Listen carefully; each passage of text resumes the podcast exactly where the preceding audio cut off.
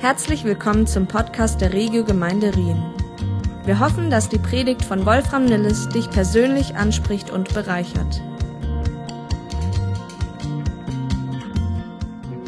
Auch von meiner Seite ein herzliches Willkommen zu unserem Livestream. Schön, dass ihr wieder oder vielleicht auch zum allerersten Mal dabei seid. Ich persönlich habe das letzten Sonntag an Ostern so genossen, dass wir uns äh, sehen konnten, dass wir das zusammen feiern konnten, dass wir eben auch in unserer virtuellen Bar hinterher im gemeinsamen Zoom auf Ostern anstoßen konnten. Und das fanden wir äh, einfach, es war eine gute Atmosphäre und hat mir so gut getan. Und es hat uns so gut gefallen, die Idee, dass wir dass das planen, mindestens einmal im Monat äh, anzubieten, wahrscheinlich am ersten des Monats. Das ist mir einfach wie nur zehn Minuten vielleicht, einfach kurz connecten, glaube ich, in dieser äh, jetzigen Zeit so wichtig. Und an Ostern, letzten Sonntag, hatte ich auch schon angekündigt, dass wir heute das Thema über den Wolken anhand unserer Predigtserie durch das Buch Daniel nochmal konkreter aufgreifen. Und der Titel dieser Predigt heute lautet, das ist die Krönung. Das ist die Krönung und sicherlich auch eine, ein Höhepunkt in dem ganzen Daniel-Buch. Und wir steigen gleich mal ein, etwas längerer Abschnitt, aber ich denke, ihr könnt, äh, ihr haltet da durch und äh, einfach, ihr lest mit. Wir fangen an, Kapitel 7, die Verse, lesen die Verse 1 bis 14. Im ersten Regierungsjahr des babylonischen Königs Belsazar hatte Daniel nachts im Traum eine Vision.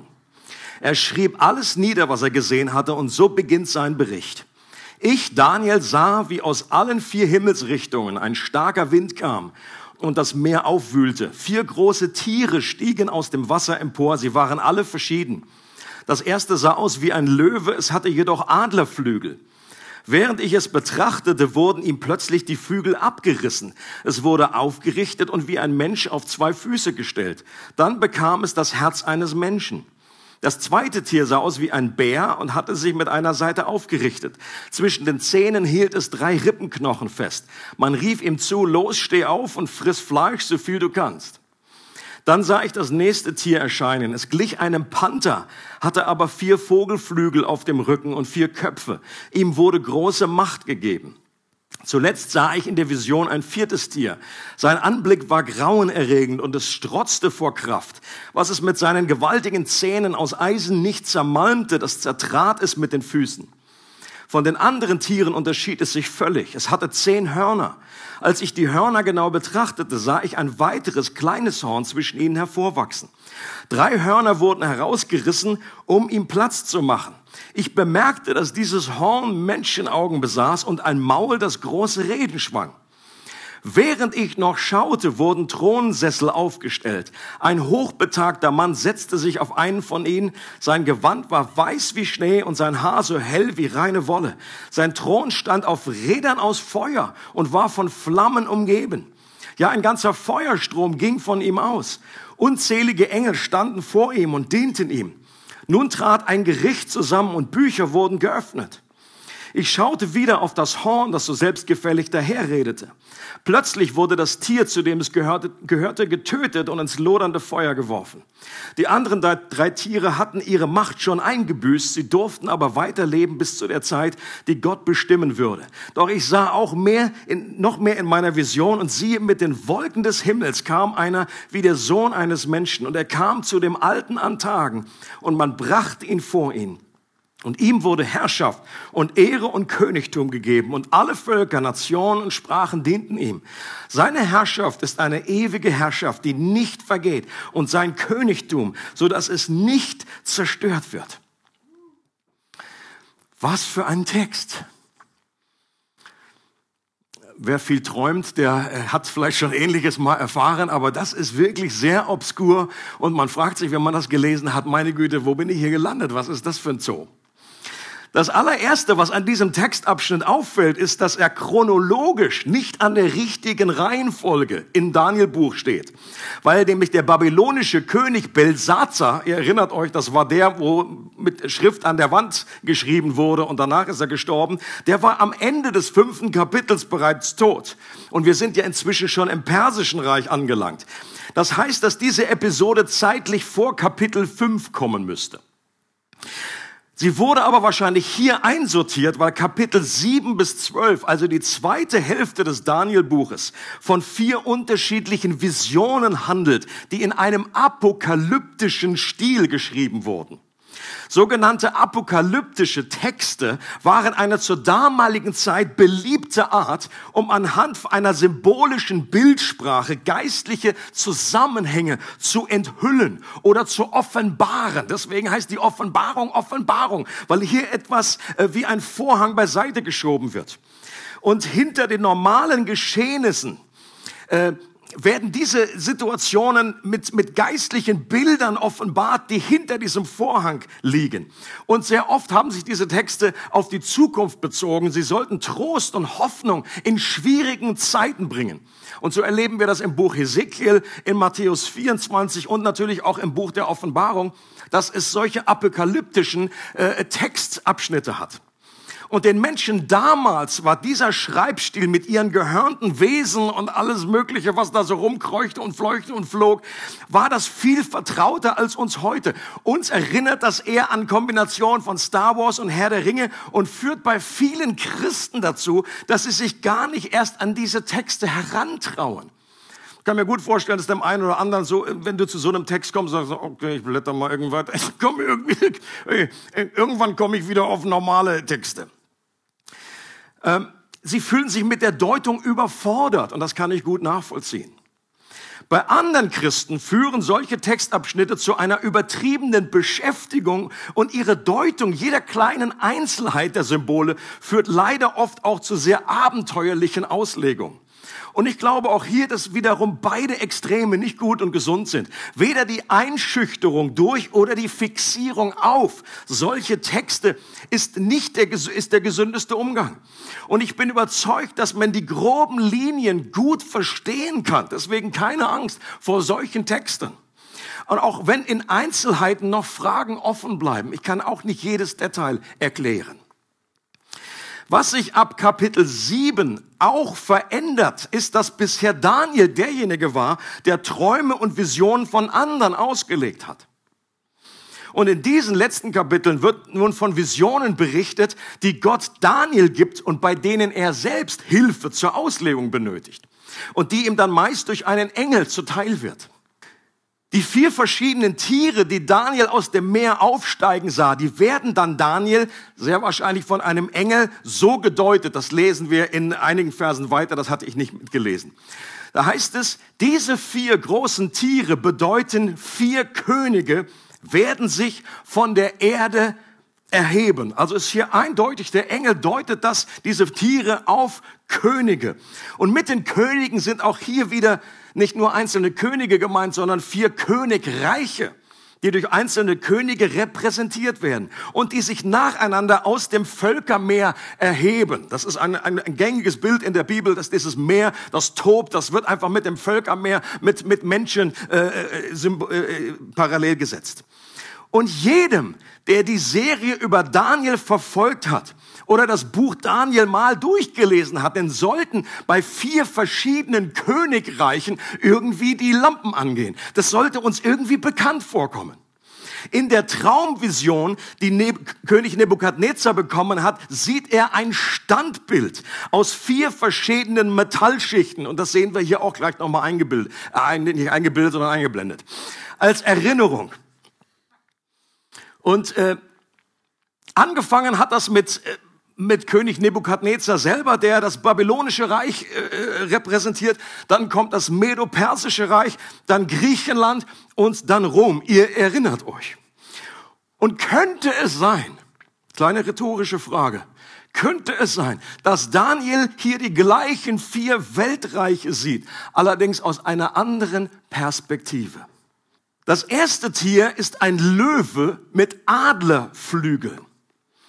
Ein Symbol, das durch viele Ausgrabungen und Abbildungen ziemlich einfach mit Babylon in Zusammenhang gebracht werden kann. Wir kennen das, habt ihr vielleicht auch im Hinterkopf, irgendwie so ein Löwe mit, mit, mit, mit Flügeln. Das ist etwas, was bekannt ist in der Antike.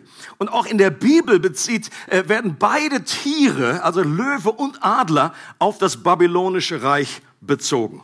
Ein weiterer Hinweis, dass dem Löwen, äh, dass es sich auf, äh, auf Nebukadnezar oder Babylon bezieht, ist, dass dem Löwen die Flügel ausgerissen wurden und das Tier dann von der Erde aufgehoben, wie ein Mensch auf seine Füße gestellt, ihm das Herz eines Menschen gegeben wurde. Und das wird sich was sehr wahrscheinlich beziehen auf das, was König Nebukadnezar durcherlebt hat als er vor Gott erniedrigt wurde. Ihm wurden faktisch die, die, die, die Flügel gestutzt und er hat längere Zeit wie ein Tier gelebt und dann wurde ihm ein neues Herz gegeben, ein menschliches Herz. Ähm, vorher hatte er ein tierisches Herz wie, und jetzt kriegt er ein neues Herz, weil er auch an Gott geglaubt hat. Und das ist eine sehr, sehr passende Parallele an der Stelle.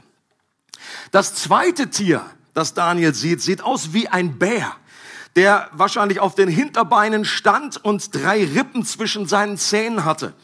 Einige Ausleger gehen davon aus, dass diese drei Rippen ein Hinweis auf die drei Königreiche sind, die von Medo-Persischen Reich besiegt wurden. Das wäre Babylon, Lydien und Ägypte. Das kann sein, muss aber nicht. Vielleicht bedeutet es einfach nur, okay, es hatte viel Hunger, es sollte essen und wurde ihm auch zugehört, friss, friss und äh, zerstöre. Das dritte Tier wird beschrieben als Leopard mit vier Vogelflügeln und vier Köpfen. Also wird immer skurriler. Und auch diese Beschreibung passt sehr gut auf das griechische Reich unter Alexander dem Großen, der in einer vorher nie dagewesenen Geschwindigkeit seine Herrschaft bis nach Indien ausbreitete, bevor er nur 33-jährig stirbt. Und die vier Köpfe können sich auf die vier Könige und ihre vier Regionen beziehen, unter denen das griechische Reich nach Alexanders Tod aufgeteilt wurden. Das weiß man aus der Geschichte. Man hat sich gestritten, es war nicht klar, wer jetzt die Herrschaft den Stab übernimmt. Es waren vier Könige, die daraus entstanden sind. Und es heißt sogar hier an dieser Stelle, dass selbst so einem Reich wie Alexander dem Großen, dem griechischen Großreich, ihm wurde Macht gegeben, ihm wurde Herrschaft gegeben. Es ist ein Hinweis darauf, dass selbst in diesen großen Reichen, wo jeder gedacht hat, meine Güte, die sind das souverän, dass letztendlich die Bibel sagt, nein, letztendlich ist Gott souverän und er übergibt Herrschaft und Macht. Wir erinnern uns daran, als Jesus vor Pilatus stand, Pilatus zu ihm gesagt hat, weißt du, warum redest du nicht mit mir? Weißt du nicht, dass ich Macht habe, zu machen mit mir, was ich will? Dass ich dich Vollmacht habe, dich zu kreuzigen? Und Jesus sagt zu ihm, du hättest keine Macht, wenn sie dir nicht von oben, von meinem Vater gegeben wäre. Und ähnliches wird eben auch hier äh, durch diese Bilder, durch diese Symbole verdeutlicht. Das vierte und letzte Tier wird nicht mit einem normalen Tier verglichen. Also es ist nicht irgendwie Löwe, B oder was wir kennen. Es wird einfach nicht äh, äh, so, so klar beschrieben, sondern ist ganz anders als die anderen Tiere. Es wird als furchtbar und schreckenerregend beschrieben, außergewöhnlich stark. Und es hatte große eiserne Zähne und zehn Hörner. Und später sieht dann Daniel noch, wie aus diesen Hörnern ein kleines Horn hochwächst mit menschlichen Augen und einem Mund, der große Dinge redet. Und wenn das vierte hier beschriebene Reich das römische Reich ist und man sich etwas in der Geschichte Roms auskennt, dann passt der Vergleich mit diesem schrecklichen Monster, das ganze Länder mit seinen eisernen Zähnen zermalmte, Angst und Schrecken verbreitete, ebenfalls sehr, sehr gut. Also jedenfalls, wenn ich irgendwie solche römische Geschichte lese, fällt mir immer auf, dass Asterix zwar spaßig ist, aber wie da die Römer irgendwie ähm, so eine Lachnummer sind und irgendwie behandelt werden, dass, dass die Brutalität und die Herrschaft des römischen Reiches, äh, wie sie damals durch das, den ganzen Mittelmeerraum und ganz Europa eingenommen haben, ähm, unglaublich äh, gewaltig war brutal und sehr gut hier drauf passt. Und Daniel selbst fragt dann noch genauer wegen dem vierten Tier nach, was es mit den zehn Hörnern und dem kleinen Horn mit Augen und Mund auf sich hat. Das hat Daniel auch interessiert. Das war einfach so noch spektakulärer als die anderen Dinge. Und äh, in dem Rest des Kapitels der beschäftigt sich dann damit. Aus Zeitgründen kann ich an dieser Stelle nicht genauer darauf eingehen, werde das aber sehr wahrscheinlich bei dem Solid Rock Seminar, was geplant ist, über das Reich Gottes näher aufgreifen. Warum? Äh, bei diesem Seminar geht es eben auch um diese spannenden Endzeitfragen. Ähm, Denn dieses kleine Horn wird oft als Hinweis auf den Antichristen, wie er oft genannt wird, äh, verstanden, der an der Macht vermutet wird am Ende der Zeit, bevor Jesus sichtbar auf die Erde zurückkommt. Es gibt da einige Parallelen zu diesem Mensch der Gesetzlosigkeit oder dem Sohn des Verderbens aus 2. Thessalonicher 2 oder auch dem Tier aus der Offenbarung. Das wird auch beschrieben, dass es zehn Hörner hat. Doch an dieser Stelle gibt es, wie könnte es anders sein, unterschiedliche zeitliche Einordnungen und Auslegungen, was dieses kleine Horn angeht. Gemäß unserem bekannten Prinzip, wie ich mein Hemd anfange zu knüpfen, so wird es dann eben auch nach oben weitergehen. Und deswegen seid ihr herzlich eingeladen, zu diesem Seminar dazu zu stoßen. Das haben wir, wenn ihr es nicht schon mitbekommen habt, verschoben auf Samstag, den 5. Juni, in der Hoffnung, dass wir bis dahin auch wieder ein paar mehr Leute eben auch live vor Ort haben können. Was für uns hier an dieser Stelle eindeutig ist, für mich jedenfalls, ist, dass die vier Reiche, die in Kapitel 2 durch das Standbild beschrieben werden, dieselben sind, die wie die vier Königreiche, die in Kapitel 7 mit den vier Tieren verglichen werden. Das ist ein und dieselbe Vision aus unterschiedlichen Blickwinkeln. Nebukadnezar erhält eine irdische Außenansicht von Gott. Und dabei geht es vor allem um die Herrlichkeit und den Glanz der Reiche. Daniel dagegen erhält eine geistliche Innensicht auf die vier Reiche, die offenbart, dass jedes menschliche Reich hinter der schönen Fassade letztendlich durch ein animalisches, tierisches Wesen geprägt ist. Und das ist bis heute nicht anders. Menschen, die zur Macht gekommen sind, die werden meist zum Tier, das andere Menschen beherrschen will und zerstört. Und das ist diese Sicht, die Daniel erhält. Und jetzt gibt es noch eine weitere spannende Parallele zwischen Kapitel 2 und Kapitel 7. In Kapitel 2 wird in der Vision beschrieben, wie nach den aufeinanderfolgenden Königreichen das Reich Gottes aufgerichtet wird. Ihr erinnert euch. Das zuerst wie ein kleiner Stein in der Zeit des vierten Reiches beginnt, also in der Zeit der Römer, und dann zu einem Berg anwächst, der die ganze Welt erfüllt. Wir lesen diesen Text nochmal. Und in den Tagen dieser Könige, wird der Gott des Himmels ein Königreich aufrichten. Also gemeint ist die Tage, aus meiner Sicht, die, die Tage dieser Könige, also der, zu den, der, der römischen Cäsaren. Also in diesem Königreich wird der Gott des Himmels ein Königreich aufrichten, das ewig nicht zerstört werden wird. Und das Königreich wird keinem anderen Volk überlassen werden. Es wird all jene Königreiche zermalmen und vernichten. Selbst aber wird es ewig bestehen. Und in der Parallelstelle in Daniel 7, die wir vorher gelesen haben, ist ja auch die Rede davon, dass die menschlichen Königreiche durch Gott gerichtet werden, wie auch jetzt hier in Kapitel 2. Das heißt, dass, ähm, dass äh, die Königreiche zermalmt und vernichtet werden. Und Deswegen wird hier von einem himmlischen Gerichtssaal äh, äh, berichtet, der hier beschrieben wird. Während ich noch schaute, wurden Thronsessel aufgestellt. Ein hochbetagter Mann setzte sich auf einen von ihnen. Sein Gewand war weiß wie Schnee, seine Haare so hell äh, wie reine Wolle. Ähm, und dann nun trat ein Gericht zusammen. Bücher wurden geöffnet. Das ist nichts anderes als ein Gerichtssaal. Eine Vision davon, dass die, diese menschlichen Reiche, jetzt gerichtet werden, dass sie zu Ende kommen, dass jetzt etwas Neues beginnt, dass jetzt das Reich Gottes beginnt. Und dann heißt es, und das ist einer meiner Lieblingstexte, und siehe mit den Wolken des Himmels kam einer wie der Sohn eines Menschen und er kam zu dem Alten an Tagen und man brachte ihn vor ihn. Und ihm wurde Herrschaft und Ehre und Königtum gegeben. Und alle Völker, Nationen und Sprachen dienten ihm. Seine Herrschaft ist eine ewige Herrschaft, die nicht vergeht und sein Königtum, so dass es nicht zerstört wird. Also nochmal, in Kapitel 2, vier Königreiche und danach wird das Reich Gottes installiert und beginnt zu wachsen. Und dasselbe in Kapitel 7. Dort ist ein König, dort ist eine Person, die wie der Sohn eines Menschen aussieht. Und er hält, er hält Herrschaft und Ehre und Königtum übertragen, das ebenfalls nicht zerstört wird und nie vergehen wird. Oder die Parallelen, die sind so deutlich. Und die Frage in die Runde, auch die ist nicht schwer zu beantworten, wer hat sich selbst immer wieder als Sohn des Menschen beschrieben?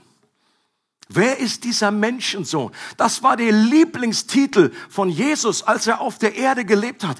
Der Sohn des Menschen, der Menschensohn. Und alle Juden damals haben automatisch an Daniel gedacht, weil das ist der, der Titel, der dort geprägt wurde. Und ich denke, wir sind uns hier einig. Und ich denke, wir sind uns auch online einig. Nicht ganz so einig sind sich die Christen über den Zeitpunkt, auf den sich diese Vision hier bezieht. Denn viele lesen nur, er kommt mit den Wolken und automatisch kling, springen ihre, ihre Gedanken an das Ende der Zeit, weil da auch berichtet wird, dass Jesus eines Tages sichtbar wiederkommen wird mit den Wolken. Und ich habe das früher auch so verstanden. Sie sind der Überzeugung, dass hier dass, dass, dass das Gericht irgendwie das Endgericht ist und dass das hier dieses Kommen mit den Wolken sich auf das Ende alle der Zeiten äh, bezieht. Doch ich denke, diese Auslegung ist aus verschiedenen Gründen nicht besonders schlüssig. Wenn diese beiden Berichte wirklich Parallelen sind, dann muss dieses Ereignis zur selben Zeit stattfinden wie der kleine Stein, der das Kommen des Reiches Gottes symbolisiert. Für mich ist klar, dass das Reich Gottes mit Jesus selbst zur Zeit der Römer im ersten Jahrhundert gekommen ist. Wenn Jesus eindeutig sagt, das Reich Gottes ist nah herbeigekommen, es war mit König Jesus schon gekommen, nicht in Vollkommenheit, es war wachstümlich, wie dieses Bild ja aussagt. Das kleine Stein, der wächst und wächst und wächst und wächst und er wächst schon seit über äh, 2000 Jahren. Und das heißt, dass diese Parallele in Daniel 7 eben auch Ereignisse beschreiben muss, die im ersten Jahrhundert stattfanden.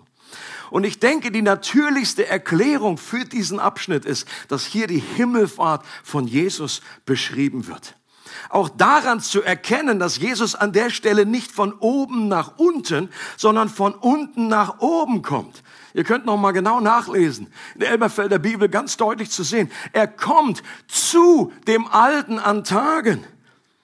Also im Grunde ist der Thronsaal oben. Wir denken oft, ja, wir sind doch hier der Mittelpunkt des Universums, alles muss irgendwie zu mir kommen. Nein, hier ist eine Vision vom Himmel und da kommt der Sohn, der Menschensohn, er kommt zu dem alten Antagen mit den Wolken.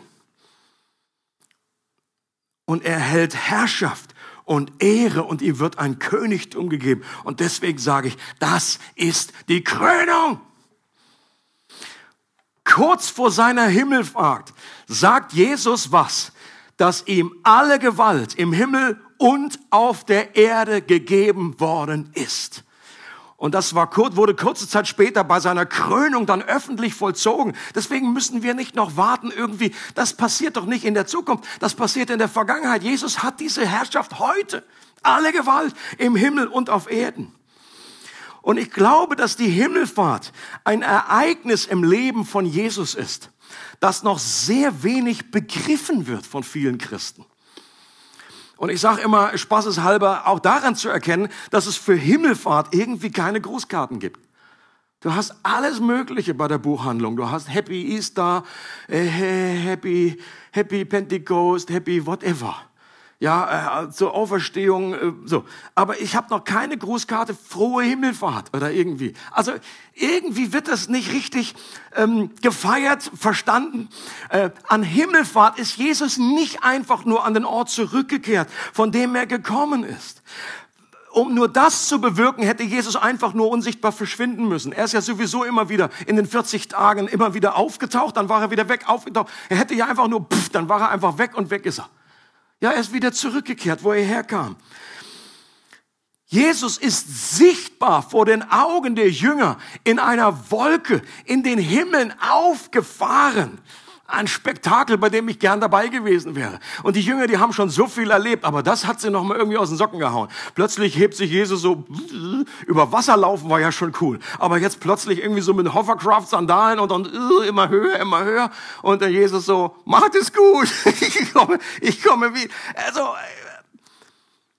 und er wollte damit nach außen sichtbar machen, dass auch inhaltlich hier etwas Spektakuläres, etwas ganz Neues geschieht, was es vorher so noch nie gegeben hat.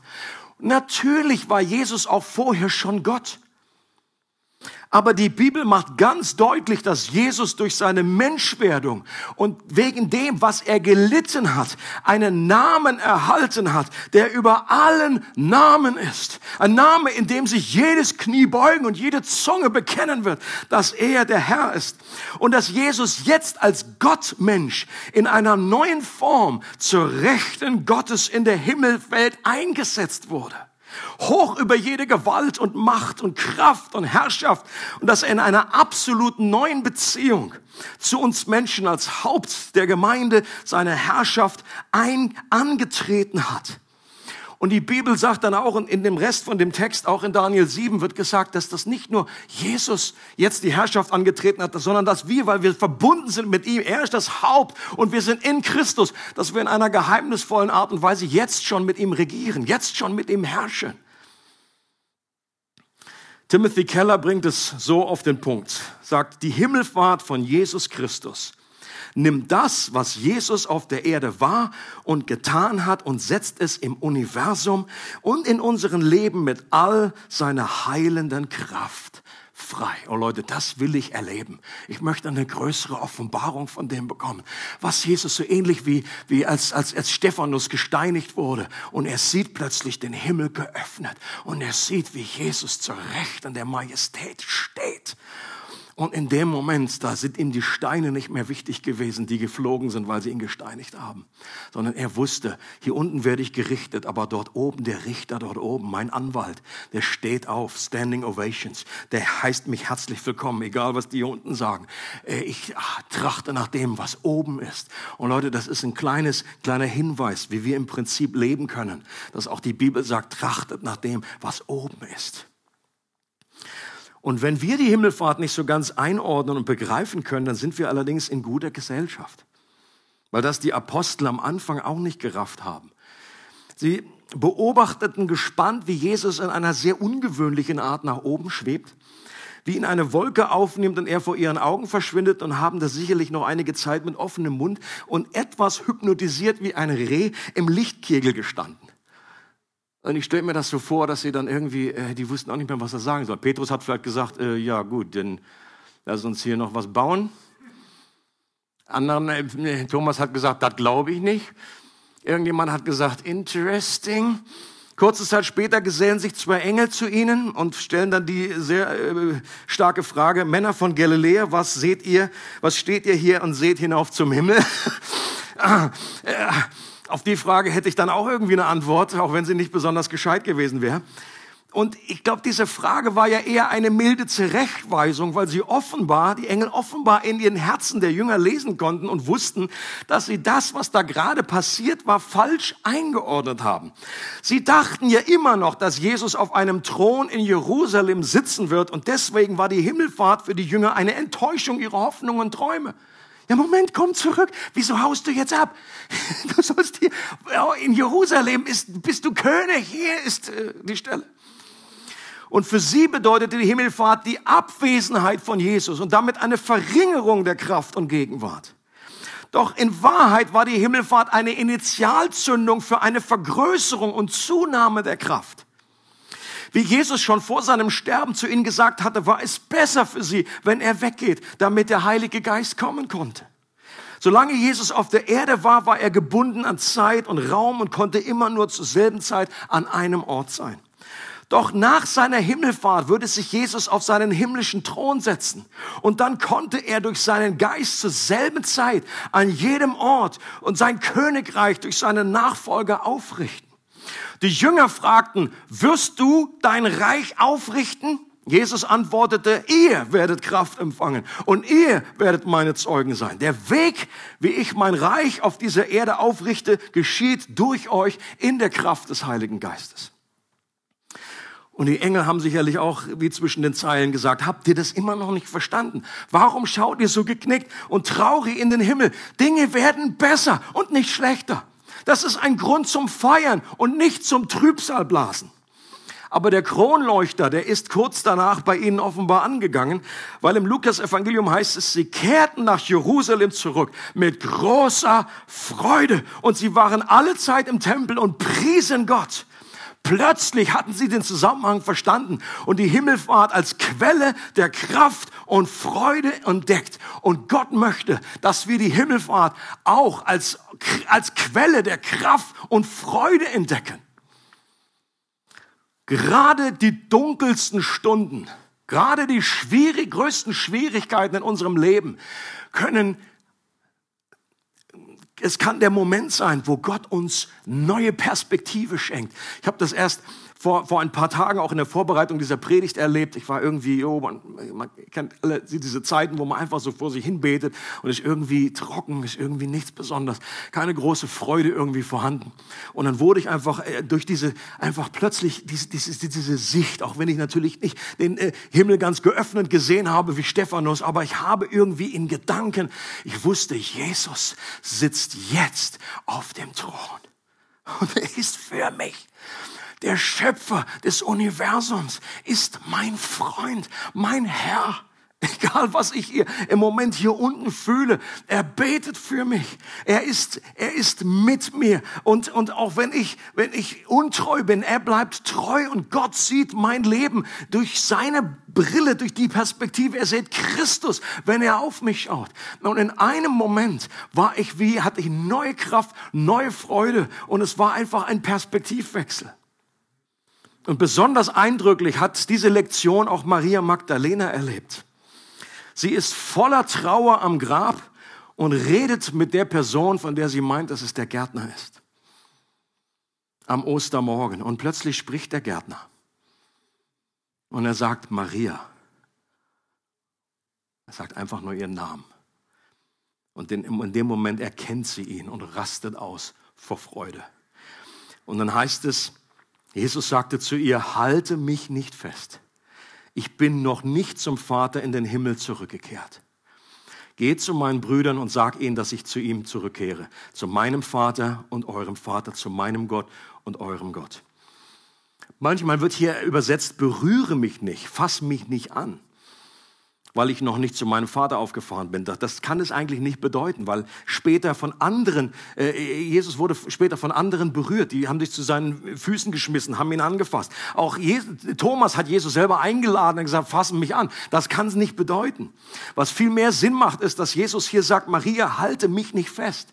Jesus wusste, dass Maria nach seinem Tod meinte, sie hätte ihren Rabbi für immer verloren. Doch jetzt hatte sie ihn wieder und würde ihn nie mehr loslassen.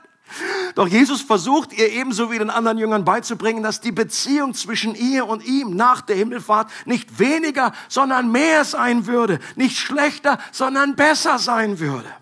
Wenn ich zu meinem Vater zurückkehre, wirst du mich in noch viel besserer Form bei dir haben, sagt Jesus.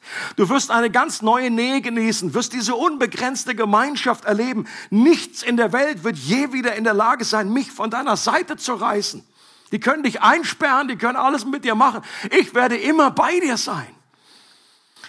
Und dann sagt Jesus, ich kehre zurück zu meinem Vater und zu eurem Vater, zu meinem Gott und zu eurem Gott. Und das beschreibt diese neue Beziehung zu seinem Volk, zu uns die es vorher noch nie so gegeben hat. Der König der Könige, dem alle Macht gegeben ist und der die Geschicke dieser Welt lenkt, bei dem ganze äh, Königreiche, ganze Länder sind wie ein Wassertropfen am Eimer, heißt es im Alten Testament. Und dieser König ist mein Freund, ist mein Bruder Wir haben denselben Vater. Und diese innige Gemeinschaft mit ihm können wir überall und zu jeder Zeit erleben. Die Liebe Gottes ist ausgegossen in unsere Herzen. Und Jesus hat versprochen, dass uns nichts von dieser Liebe trennen wird. Jesus selbst betet zur Rechten Gottes für uns habe das in einer Predigt schon mal gesagt, wenn du, wenn du einfach in einer Krise drinne hockst, wenn äh, du wirklich in einem dunklen Moment in deinem Leben bist, würde das einen Unterschied machen, wenn du in deiner Wohnung plötzlich aus einem Zimmer hinter der Tür hörst, wie jemand betet und dich dann daran erinnert oder dir bewusst wird, dass das Jesus ist, der da betet für dich. Ich glaube, unsere Situation wäre in einem Moment jetzt nicht gerade verwandelt, aber sie wäre einfach völlig anders. Wir hätten eine komplett neue Perspektive. Jesus betet Jesus betet für uns. Wir sind ja schon froh, wenn andere Menschen für uns beten. Wenn das Gebetsteam für uns betet. Das ist im Willen Gottes. Das, aber Jesus betet auch selber für mich. Er betet für uns. Was für eine Quelle der Hoffnung. Und er ist unser Anwalt, der uns vertritt. Und er kann die schlimmsten Dinge in unserem Leben zum Guten dienen lassen, wie es in Römer 8 heißt. Der aus Minus Plus machen kann und der auch aus den schlimmsten Dingen etwas Gutes hervorbringt. Und ich bin Gott so dankbar für diese Ermutigung, dass er alles im Griff hat, dass er souverän ist über alle Königreiche.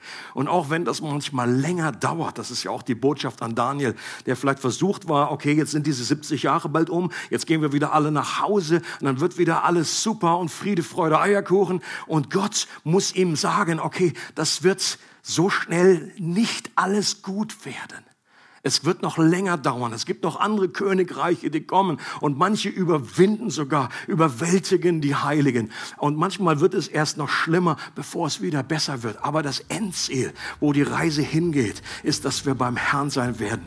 Und dass eines Tages alles gut wird. Und wenn noch nicht alles gut ist, dann ist es noch nicht das Ende.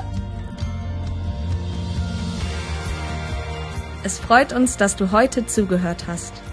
Für weitere Predigten, Informationen und Events besuche unsere Gemeindewebseite www.regiogemeinde.ch.